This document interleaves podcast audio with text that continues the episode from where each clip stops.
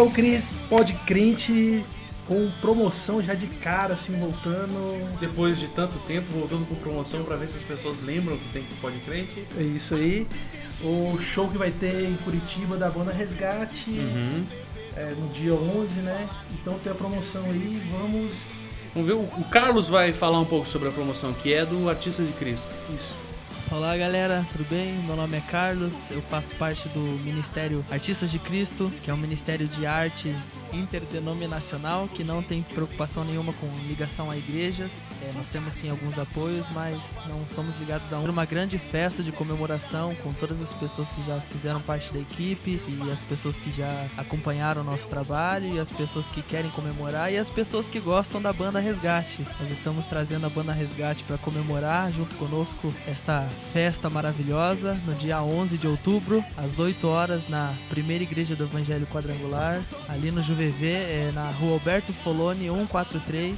É, é a igreja do nosso líder master, não que seja ligado à primeira, mas o chefe da, da galera faz parte da igreja, então ele conseguiu o espaço pra gente fazer essa comemoração e o show vai ser lá e é isso aí. É isso aí, então, como o Carlos falou, é, promoção valendo a partir de agora, pra você que tá ouvindo agora, está valendo. E vamos ficar com o Pod Crente, o podcast do blog dos crentaços. Deixa, deixa eu gravando pra me ver como é que tá o. Tá gravando já. Tá gravando? Não aparece gravando? Fala aí. Oi. Oi, oi, oi, oi. Oi. Aqui tá pegando. Oi, Sim. oi, oi. Abaixo. Vem balançar. Cadê que você pode dividir? Alô? Oi. O meu tá pegando. É, Ah, o seu tá. Você fala alto. eu falo alto. Você fala gritando. Alô, alô. Pegou, né? Vem balançar. Com duro.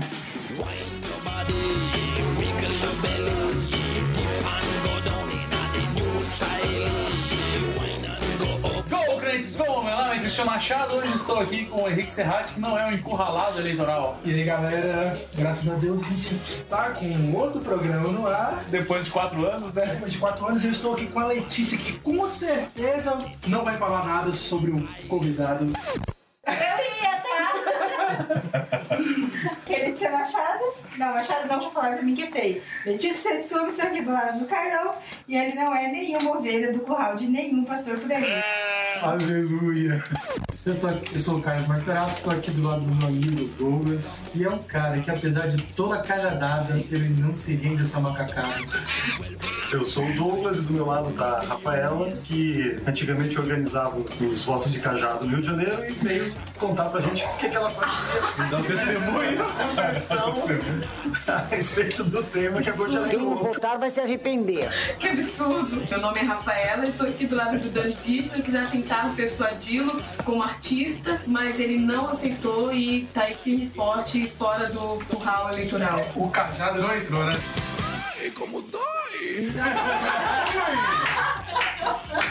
Tentaram até colocar, mas ele Benedício, eu estou aqui com o Cristiano Machado, que não aceita o voto do cajado, mas dá cajadada em quem aceita. É, e hoje, né, mais um solstício de verão chegando, mais um podcast indo pro ar. É, hoje não vai ser um, não vai ser um papo tão engraçaralho assim como é de modo geral, mas vamos ver no que que vai dar isso aí, tomara que não dê processo.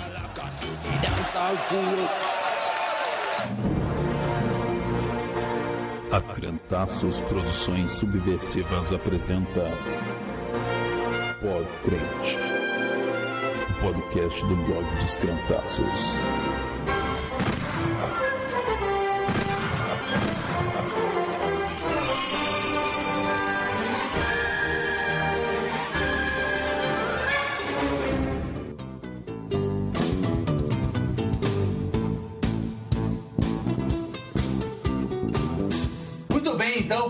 Depois de bilhões de anos sem gravar podcast, hoje estamos aqui com 700 pessoas, uma, duas, três, sete pessoas. Profético. Pra falar, profético, número profético, amém, igreja?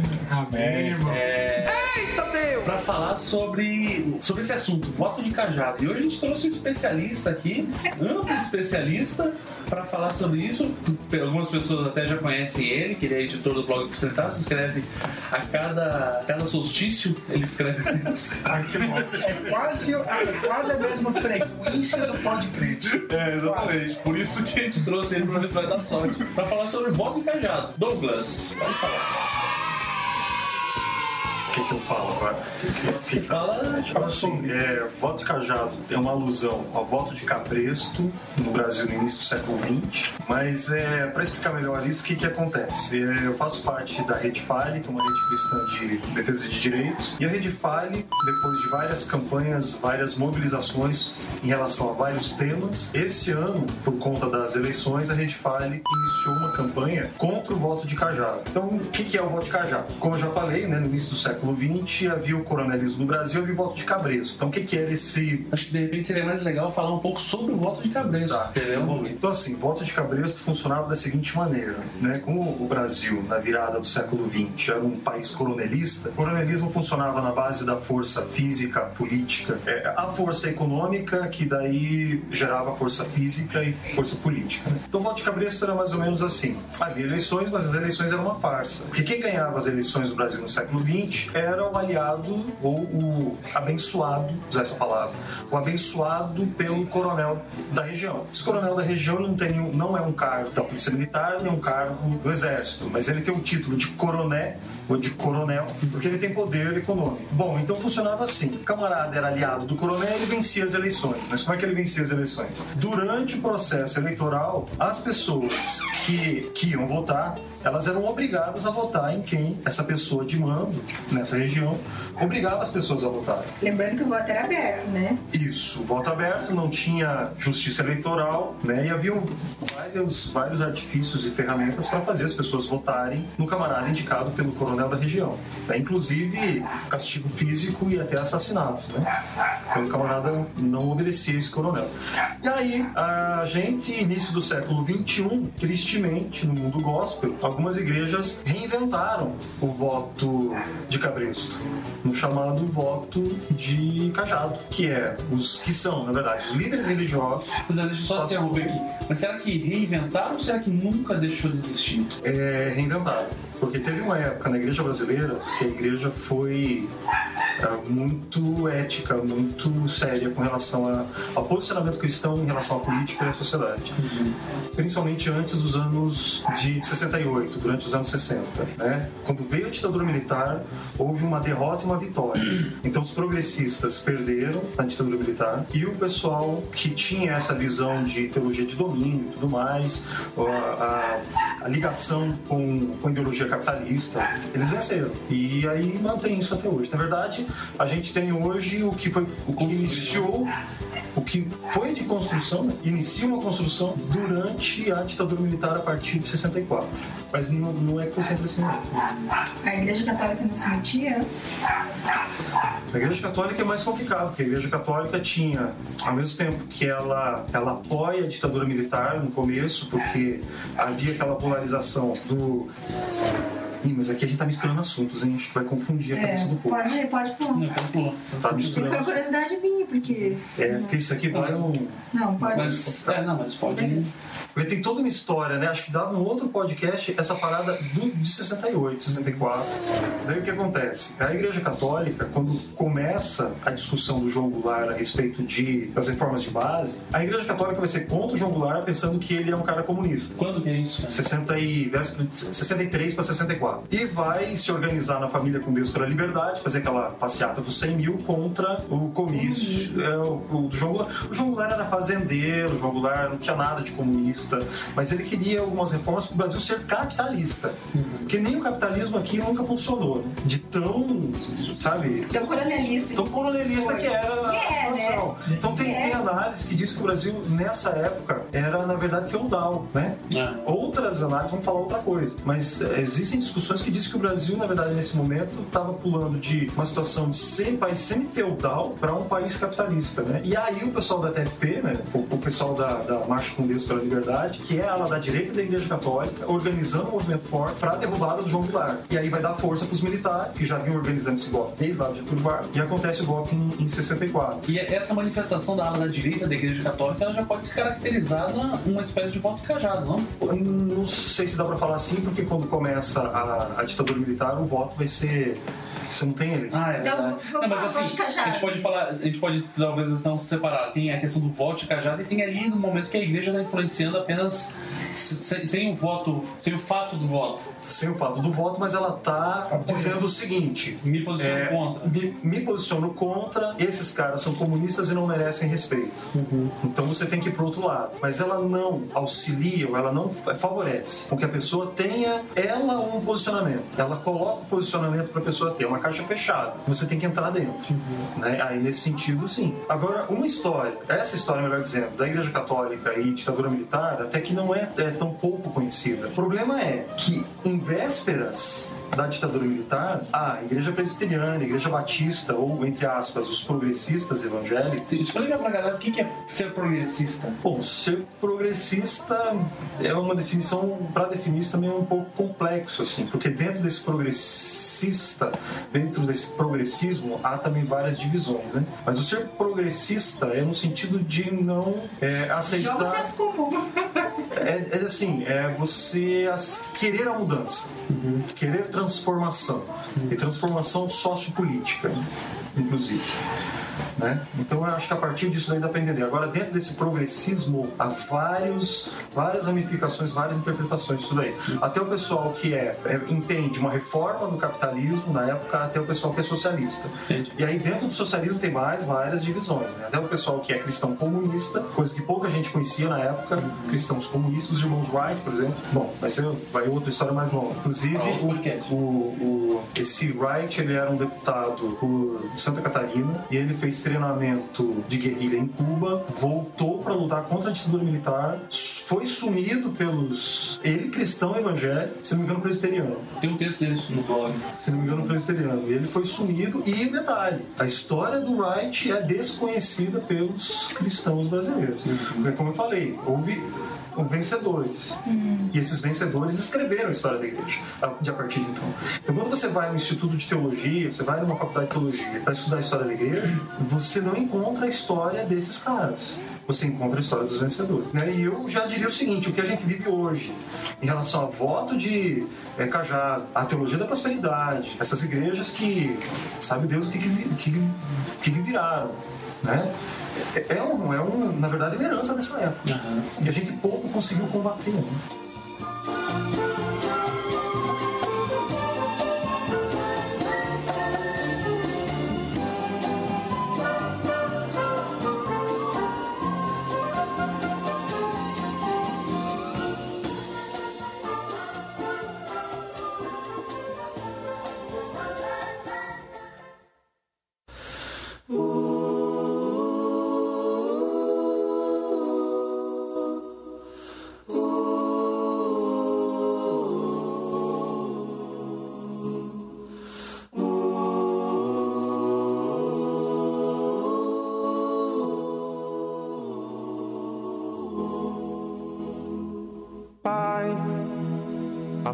Afasta de mim esse cálice. Pai, afasta de mim esse cálice. Pai, afasta de mim esse cálice de vinho tinto de sangue. Pai, afasta de mim esse cálice, Pai. Afasta de mim esse cálice, Pai. Afasta de mim esse cálice de vinho tinto de sangue. Como beber dessa bebida amarga, tragar a dor, engolir a labuta. Mesmo calada a boca, resta o peito. Silêncio na cidade não se escuta. De que me vale ser filho da santa? Melhor seria ser filho da outra. Outra realidade menos morta. Tanta mentira, tanta força bruta. Pai, Volta na parte que você estava falando do- das igrejas presbiterianas. Então, as igrejas, as igrejas o grande parte, não vou falar aqui de instituição, porque mesmo a instituição na época muito rachada, né? mas alguns teólogos e pastores dentro dessas igrejas na época, pessoas que dá, dá para dizer que são progressistas, por exemplo, Richard Shaw, que vai ser um teólogo presbiteriano, um dos criadores da teologia da, da libertação. A teologia da libertação começa com Richard Shaw. A igreja rejeita a teologia da, da libertação. Ele não vai cunhar esse nome. Esse nome vai ser posto depois por outro teólogo presbiteriano, que inclusive é educador. Fugiu o nome dele agora. O. Teo... Não, teólogo presbiteriano, educador, o Rubem Alves. Ah, Rubem Alves? Tá, daí você corta essa parte. É? Daí eu coloco, não, fala Rubem Alves. O Rubem Alves. Coloco lá como se você tivesse acertado já de cara. Isso, então. Mas assim, essa, essa, esse pensamento de você ter é, a fé como ferramenta de engajamento e a gente, como igreja, em comunhão com os outros, como expressão dessa fé em prática de engajamento, isso começa lá, com o Richard Thiago Alves. A igreja evangélica, depois da derrota em 64, pela ditadura militar, pelos militares, pela conservadora das igrejas, isso vai entrar num limbo.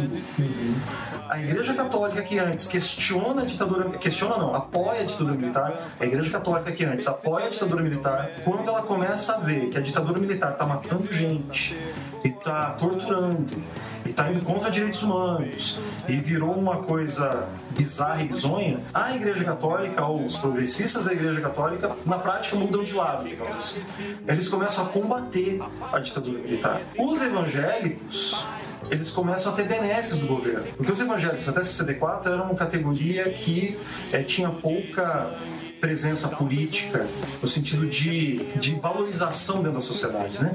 Então o camarada era pastor, mas ele não tinha nenhum, nenhuma autoridade, entre aspas, puxando o saco do cara, porque isso daí é protestante. Ele não tinha força, né? Não tinha força. Visibilidade. Visibilidade nenhuma. Quando começa a ditadura militar, os pastores de algumas igrejas começam a ter o seu, eh, digamos assim, a sua presença requisitada pelos militares. Então, você tem uma inauguração de alguma coisa, chama lá o pastor, vamos fazer um culto ecumênico. O camarada que nunca tinha sido reconhecido pelo Estado, era um cidadão de segunda classe. Havia um preconceito enorme em relação aos, aos protestantes, protestantes na época. E agora eles começam a ser exaltados pelos pelos de mando. Mas isso tudo aconteceu devido à Igreja Católica começar a bater de frente Isso, com isso. o militarismo. É, como consequência também, né? Sim. Aí, aí faz parte do mesmo, mesmo contexto. Só que o que aconteceu? A Igreja Católica desenvolve a teologia da, da libertação. A Igreja Evangélica, anos 60, 70 e final dos anos 80. Aí, Leonardo Boff, Frei Beto, que até hoje estão escrevendo aí. Só que diminuiu muito a questão da teologia da libertação, porque a ala direita da Igreja Católica, os conservadores, contra esses progressistas, vai detonar com os caras também, né? Vai fazer várias coisas pra eles saírem de, de cena. Aliás, é, só, só perguntando e, e colocando, essa, essa teologia da libertação é uma coisa que também já se envolvia em toda a América Latina nesse aspecto, né? Ah, com certeza. É Aí uma os coisa- morreram. É um negócio forte não só no Brasil. Ela espalha pela América Latina inteira. Isso é, é bizarro porque eu tenho vários amigos que são católicos e quando eu cito é, teologia da libertação, os caras lá de dentro não sabem do que se trata. Você vê como, tipo assim, às vezes a gente, como, como protestante, a gente se acha que nós somos os mais alienados da face da terra, mas não, né? Lá do outro lado também tem gente que, quando você fala e, e conta sobre a teologia da libertação, o cara se maravilha e fala, pô, se eu soubesse que era assim, eu até era mais católico.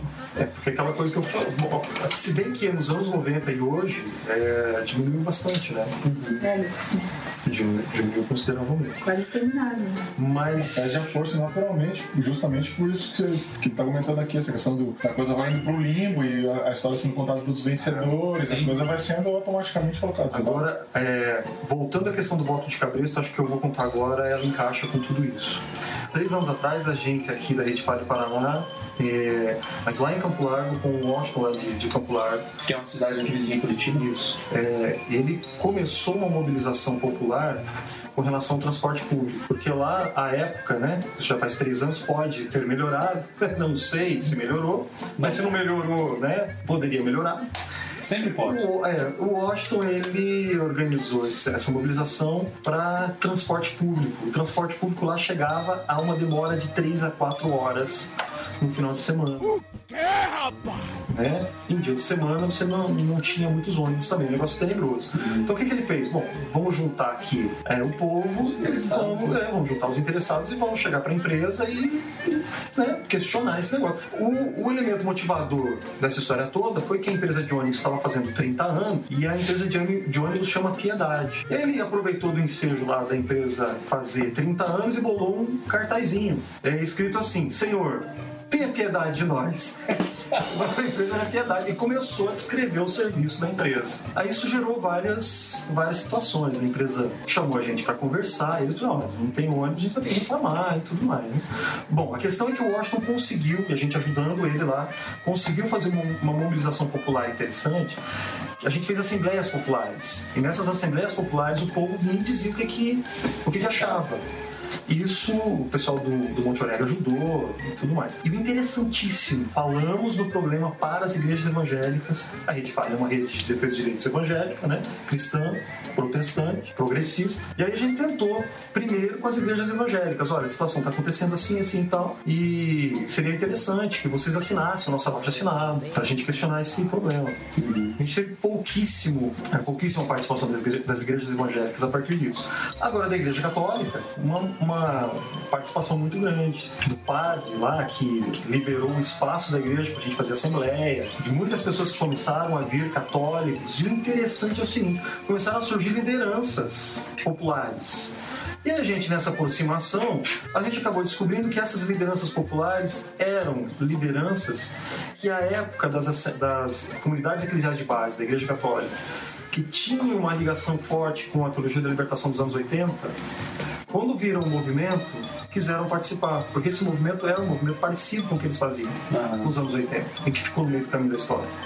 Então, assim, eles se viram, naquele momento, regressando às coisas que eles faziam antes. É interessante a gente ver que uma faísca, assim, ela começou um- uma mobilização grande, de uma herança da teologia da libertação e da Igreja Católica de tempos antes. E o triste é, a partir dessa situação de Campo Largo, a gente vê o voto de cabresto, porque igrejas não se mobilizaram para a questão da solução daquele problema pontual. Mas as igrejas e os pastores se mobilizam para eleger determinados candidatos. E para dizer assim, não, esse é o homem de Deus, porque esse vai defender os nossos interesses. Né? Então eu acho que essa é uma, uma boa situação para a gente entender. Por que, que o voto de cabresto não é interessante? Por que você ter um, um político oficial para a igreja não é interessante? Ficar com o rabo preso com esses políticos não é interessante.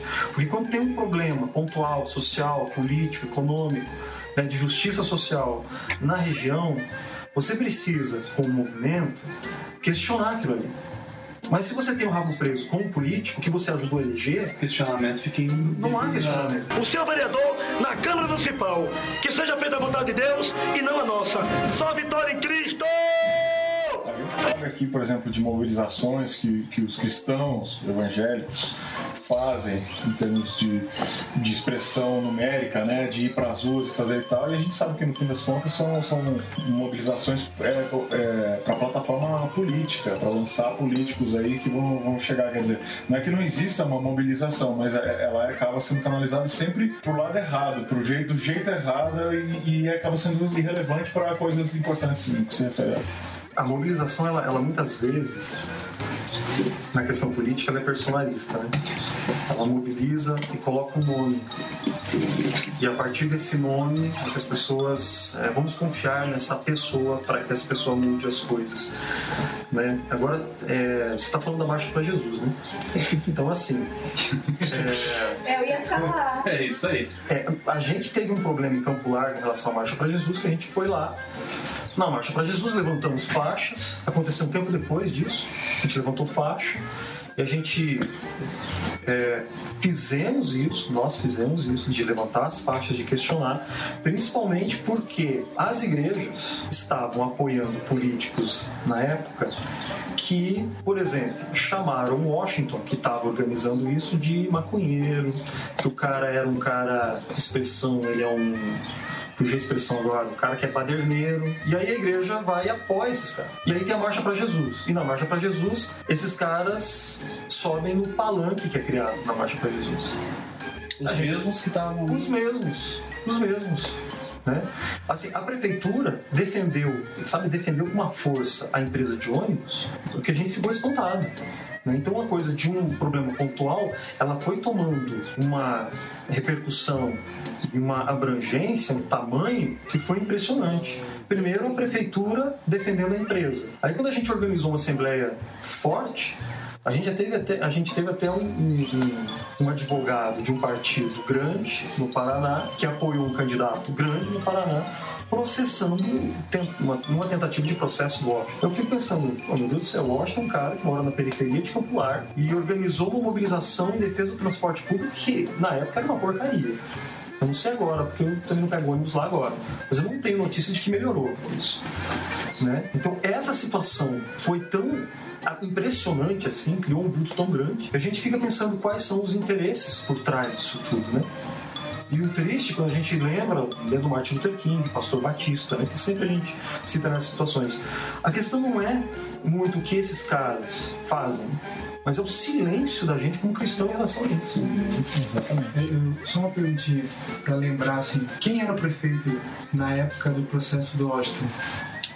Você lembra quem que era o prefeito, de que igreja que ele era? Era o Edson Basso, né? Edson Basso, que era batista. Não, presbiteriano. Presbiteriano. Só para lembrar, né, que o apoio da prefeitura veio de uma base evangélica dentro do governo municipal. Então, por aí a gente começa a entender é, o, o porquê de, de, uma, de uma não mobilização das igrejas em prol do movimento social, mas sim para preservar as suas figuras políticas.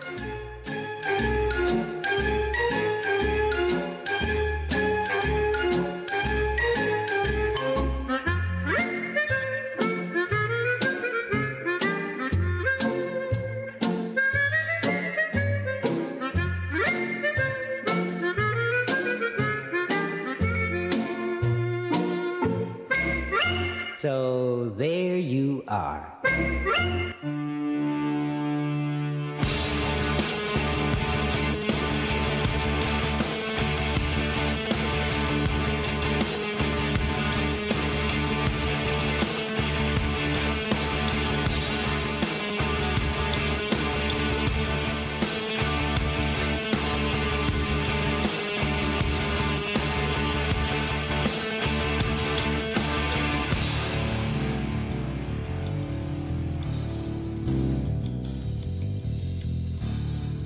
Uma outra história, né? Acho que essa história tem uma outra história que é Itaperu Sul.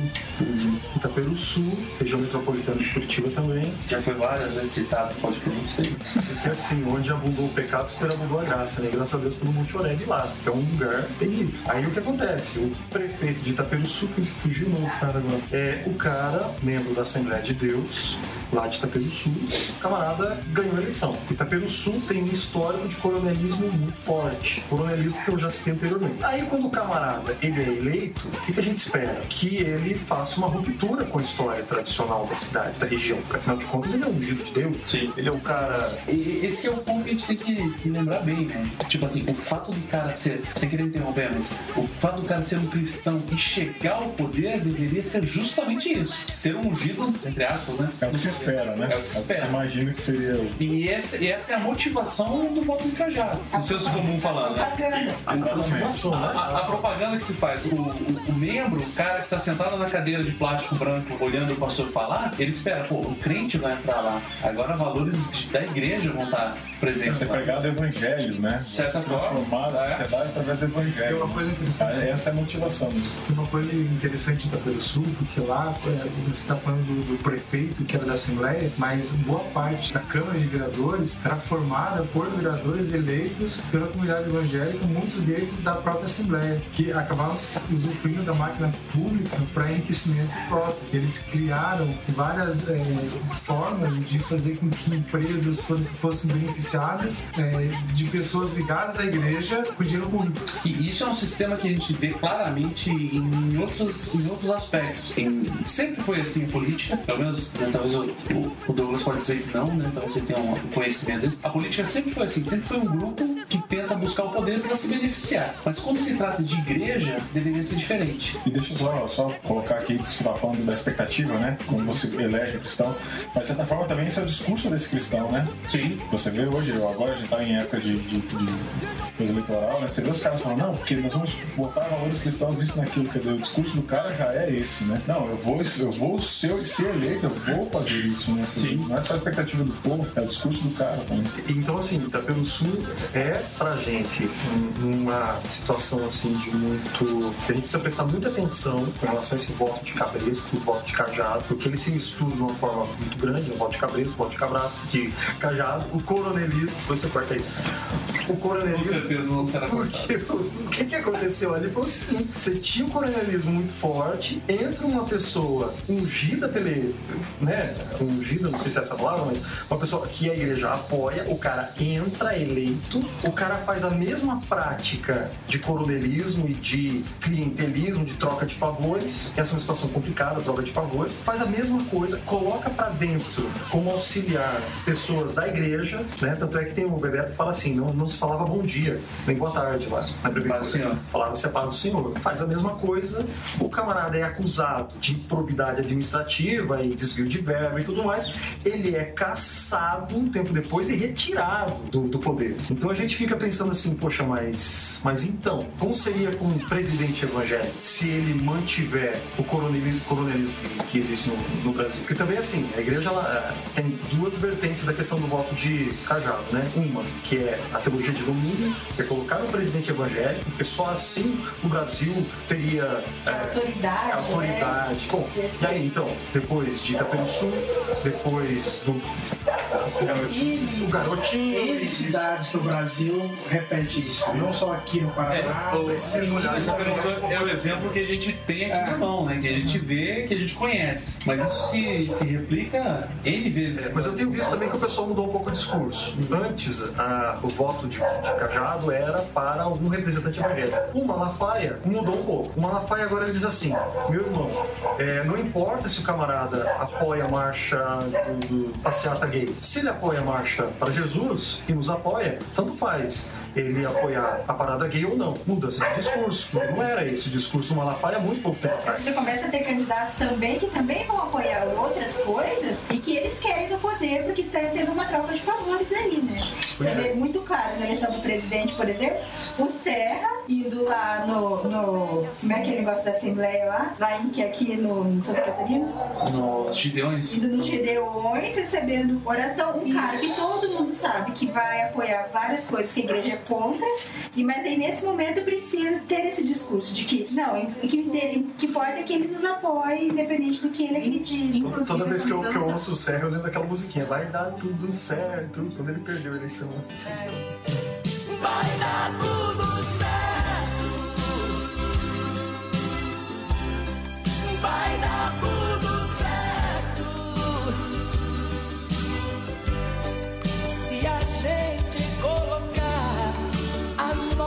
fé em ação.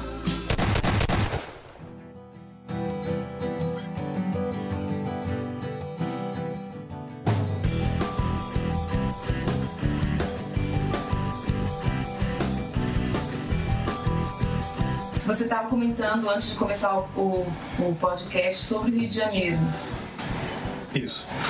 É, você como carioca pode falar melhor que qualquer um aqui. Mas assim, o Rio de Janeiro, ele é, tá um passo além nessa situação toda aí. Porque além de é, utilizar a questão do voto de cajado, determinar as pessoas em que elas devem votar ou não, o Rio de Janeiro está utilizando como comitês eleitorais a igrejas. E aí o complicado é que o Rio de Janeiro tem milícias, né? E candidatos que apoiam. um crime eleitoral, né? Com certeza. Com certeza. E há candidatos que apoiam as milícias no Rio de Janeiro. E aí o que acontece é que você vê a bizarrice de uma igreja ser um comitê eleitoral de um candidato que apoia as milícias. É, é, é terrível. Eu não sei, eu não sei. Porque, é como eu comentei, né? Há 15, quase, é 15 anos atrás, 15, 20 anos atrás, né, isso já acontecia lá, né? Então, é, é, não dá para entender, né? Assim, eu não sei se historicamente tem alguma coisa a ver em relação ao próprio Rio de Janeiro, assim, sabe?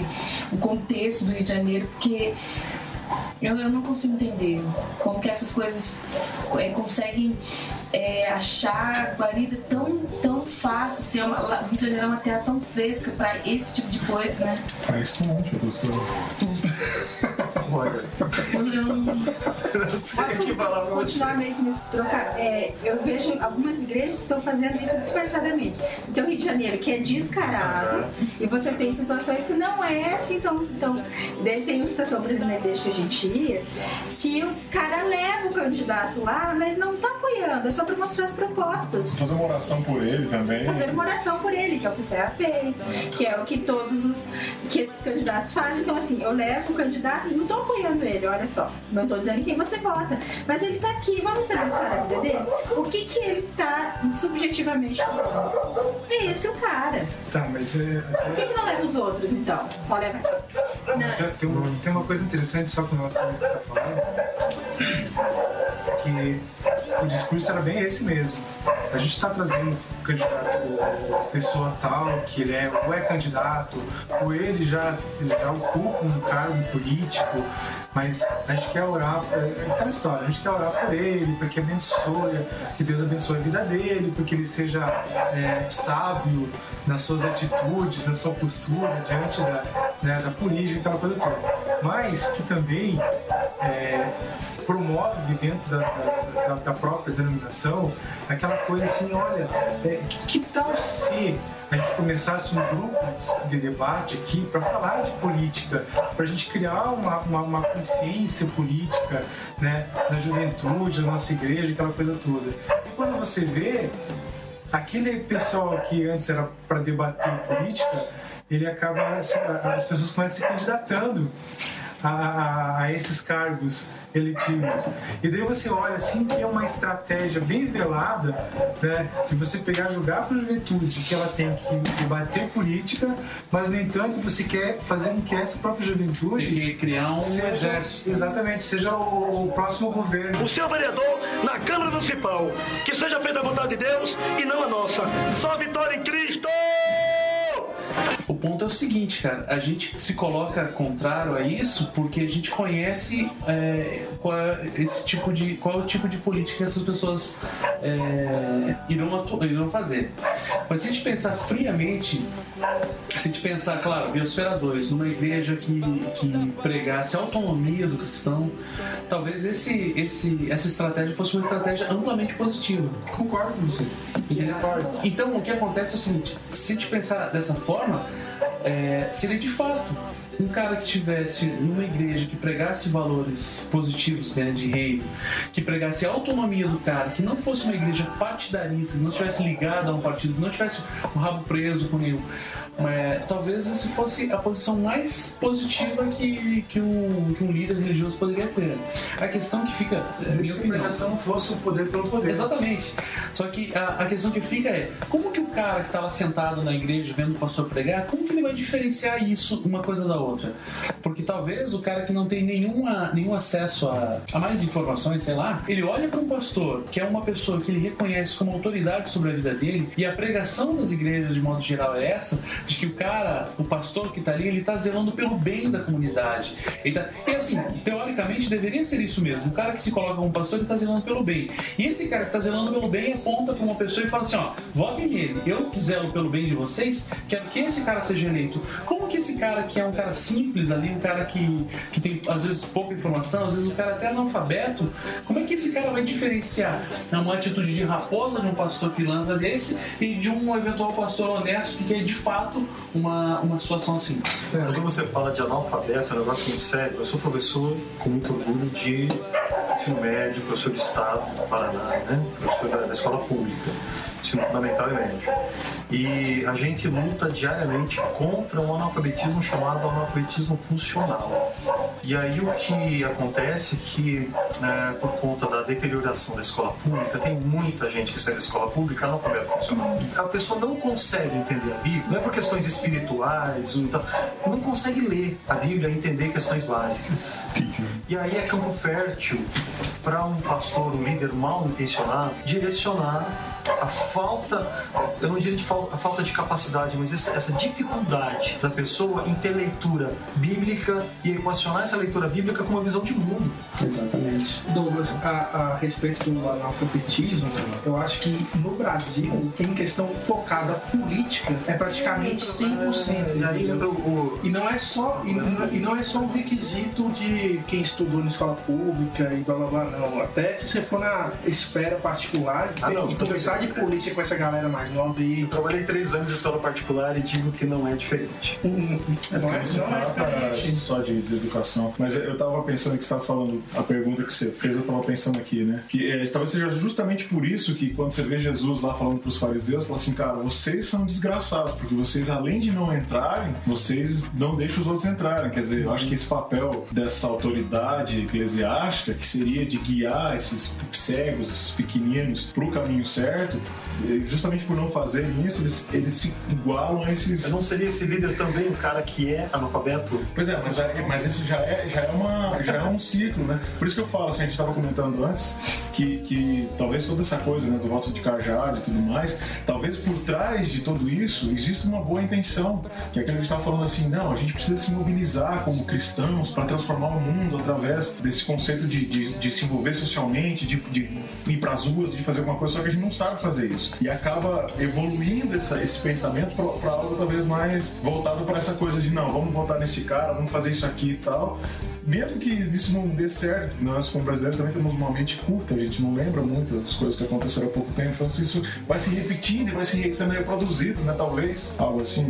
Tem uma questão da igreja que é assim, a igre- algumas igrejas, elas vão até ao que o assist- assistencialismo social permite. Mas é necessário que as igrejas vão um pouco além, vão para ação social. Quando você vai para uma questão de assistencialismo, por exemplo, o camarada vai numa favela para distribuir cesta básica ou para consertar um barraco ou para ajudar de alguma forma as pessoas que estão ali. É uma ação, é uma assistência. Sim.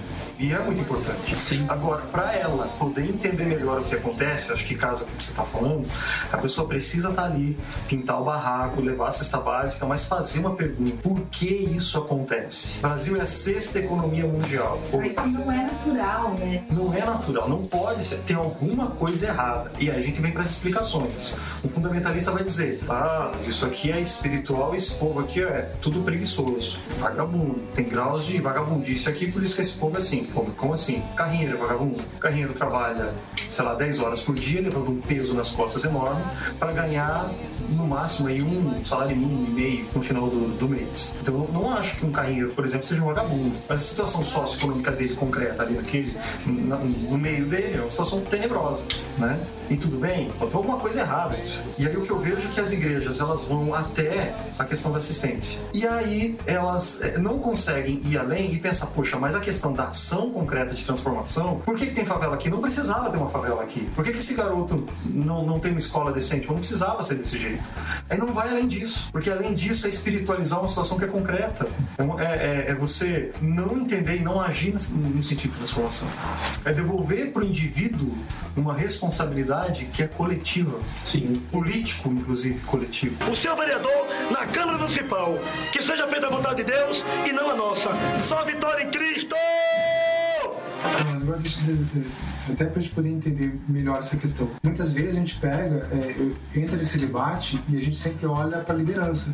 A gente sempre está focando na liderança, nos caras que estão mais em voga, mas é, na verdade todos nós somos culpados de uma forma geral. A, a população que está a olhar debaixo de um púlpito, ela é culpada por não, por, por, por não querer enxergar as coisas de uma certa forma. Pode até, sabe, Mas será que ela, ela, ela tá ali entre. Eu acho que ela tá na navalha entre ser culpado e ser vítima. Pois é, mas aí eu acho que existe uma linha muito tênue nessa história de, de você pegar e falar que é, só a liderança é culpada. O povo também é culpado de certa forma, porque eu, eu acho que a partir do momento que você se preza a ficar está debaixo de uma liderança, você tem que pelo menos ter um mínimo do senso crítico a ponto de você chegar a será que tudo que eu estou ouvindo é, é verdadeiro? É eu buscar é, informações que me deem base para realmente acreditar. Não existe um senso, um senso crítico nas pessoas a ponto de saber se o cara que está lá na frente dizendo que o fulano de tal é bom para votar é, é a- é a melhor sugestão. Eu vou te dar um exemplo. On- Ontem eu estava chegando em casa, depois da casa do, ah, ontem eu e você, lembra do. Aquela foi sacanagem. Chegando na casa do meu sogro, meu vizinho me aborda. Eu tô te convidando pra você vir aqui numa churrascada à noite. Eu tô com a minha geladeira cheia de cerveja e de carne. Um político me deu, de- deu aqui pra gente pra fazer um churrasco. E à noite ele vai estar aqui. Daí eu fiquei olhando assim, meio perplexo, né? Porque daí o cara fala assim: é, sabe como é que é? Nessa época de política, a gente tem que aproveitar disso. Como se, sabe? Eu falei: meu, você tinha que estar perguntando pra esse cara o que ele vai fazer por você nos próximos quatro anos, não naquela churrascada. Então você vê que o povo também gosta de ser manipulado. Gosta de pegar e ficar, sabe, aceitando essas balelas, porque é mais fácil. Eu não tenho que pensar, não tenho esforço nenhum de estar fazendo esse tipo de coisa. É, um tempo atrás, as comunidades eclesiais de base da Igreja Católica faziam esse trabalho de consciência política. Como eu falei, nos anos 60, né, tinha é, vários progressistas protestantes, nem eram chamados evangélicos, mas protestantes, que também faziam isso, né, de consciência política. Inclusive, tem uma, um grande, uma grande mobilização dos anos 60 chamada Jesus Cristo e o Processo Revolucionário. Quase ninguém conhece isso daí, que era uma tentativa de fazer do cristão protestante engajado nessas questões de transformação sociopolítica. Quando você perde a identificação das igrejas com transformação social, que ela vai se perdendo a partir dos anos 80, 90, inclusive a cúpula da Igreja Católica vai colocar aquela ala da Igreja Católica parecida com a evangélica, os carismáticos, vai fortalecer os carismáticos, né? É, Os carismáticos surgem para diminuir a força dos, do pessoal da TL, das comunidades eclesiais de base. E aí hoje você tem, hoje você tem uma massa de gente que não tem informação na igreja, que poderia ser o lugar para consciência, também não tem. A mídia é aquilo A que mídia já é mídia sabe, e ponto final. que a gente já sabe. Então tem um vácuo aí enorme de necessidade, de consciência, necessidade de falar, olha, meu amigo, esse aí o cara tá te dando uma carninha hoje que você, olha, quando você for lá no, no posto de saúde e faltar médico, faltar remédio, é a carninha que você recebeu lá no começo. O teu, o teu filho tá estudando numa escola que não funciona, é a carninha que você recebeu lá. Se a tua casa ela tá caindo, ela tá caindo porque o barranco caiu, é porque não teve Porque não teve. um, um plano E de aí, contenção. cara, a situação é tão embora. trágica em relação a tudo isso, porque não há presença de Estado. Aí quando o cara recebe a carninha a cada dois anos, que são as eleições, opa, aí ele entende a política. A política só se faz presente para ele, ou no ambiente que ele vive, quando ele recebe alguma coisa do candidato. Porque fora isso ele não consegue perceber a presença do Estado. Não, não, não existe um- a, a- a figura do candidato Não tem só. depois. Só tem nesse Só tem figura de candidato, não tem figura política. Isso. Aí o cara, pô, se eu não pegar isso agora, eu não vou ver nada depois. Sim, isso torna-se então, uma- é tão bizarro esse negócio. Torna-se um processo em cadeia, assim, porque daí esse cara vai ter essa consciência e vai gerar pessoas com essa consciência. Agora, o que, que eu, como cristão, eu espero da igreja evangélica? Eu espero que a igreja evangélica se levante e fale: olha, isso tá errado. Talvez eu espere muito da igreja evangélica como instituição, não sei. E Mas é- evangélica e católica. Igreja evangélica e católica. É isso que eu espero. O Malafaia, por exemplo. O Malafaia gosta de criar celeuma com o movimento gay. O Malafaia fala grosso com gay. Mas o Malafaia fala muito fininho com líderes políticos. Sim. O pessoal das bancadas políticas ele fala fininho. Por exemplo, ele bate muito nessa questão do kit gay para as escolas. Muito bem. Tem a sua ideia sobre o que seria um kit gay? Quer bater nisso? Bom, tenha, tenha lá a sua interpretação. Não estou questionando isso nesse momento. Mas o Silas Malafaia, em nenhum momento, falou, por exemplo, da situação vexatória, constrangedora e absurda dos professores nesse país não terem piso salarial. A gente tem uma lei que é o piso salarial de professores que não está sendo cumprido pela, por governadores e prefeitos do Brasil inteiro. Muitos, alguns governadores eh, entraram com uma situação de inconstitucionalidade desse piso salarial de professores que é uma bizarrice enorme e a gente não vê mobilização do Malafaia, não vê mobilização do pastor Pascoal, não vê mobilização de ninguém contra essa iniquidade institucionalizada. A gente não vai entrar no mérito de dizer o que é pior. Não, a igreja protestante, a igreja cristã, de modo geral, ela tinha que se posicionar contra tudo que é, que é errado. E diga-se de passagem, a Bíblia tem referência a pecados morais e a pecados sociais. Você tratar um profissional com iniquidade, não pagar o salário justo ou ter uma situação de, de Malaquias 3.5. e- expro- exploração desse trabalhador é uma iniquidade questionada de capa a capa, né? Só que é esquecido.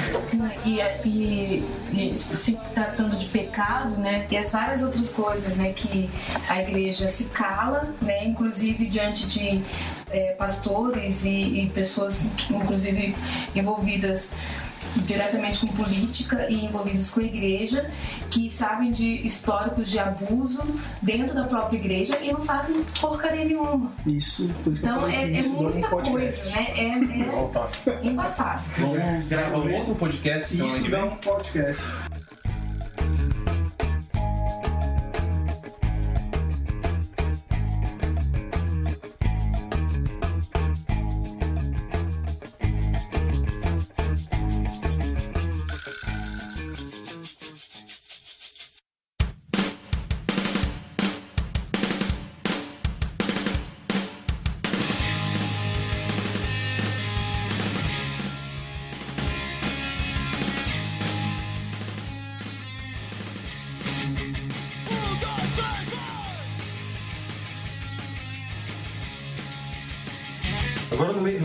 Questão toda, eu acho que o grande desafio, mais do que a gente fazer um debate, fazer um podcast, porque no final das contas fica muito.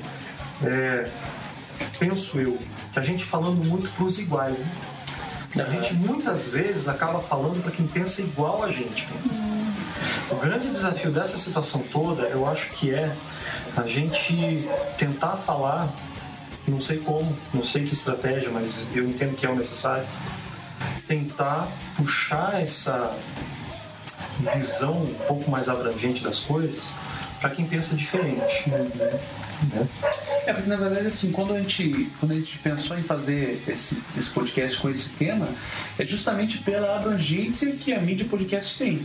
Porque enquanto a gente está aqui discutindo entre nós, pessoas que, que a gente teve a oportunidade de estudar, bem ou mal, a gente teve a oportunidade de estudar numa instituição boa, é, eu estou tendo a oportunidade ainda, a gente pode questionar, a gente já viveu muitas experiências, tem pessoas que não, que, como a gente falou lá no começo, de certa forma são analfabetos por não terem esse acesso. E talvez essas pessoas que não têm acesso a esse tipo de informação vão ter acesso muito fácil ao podcast.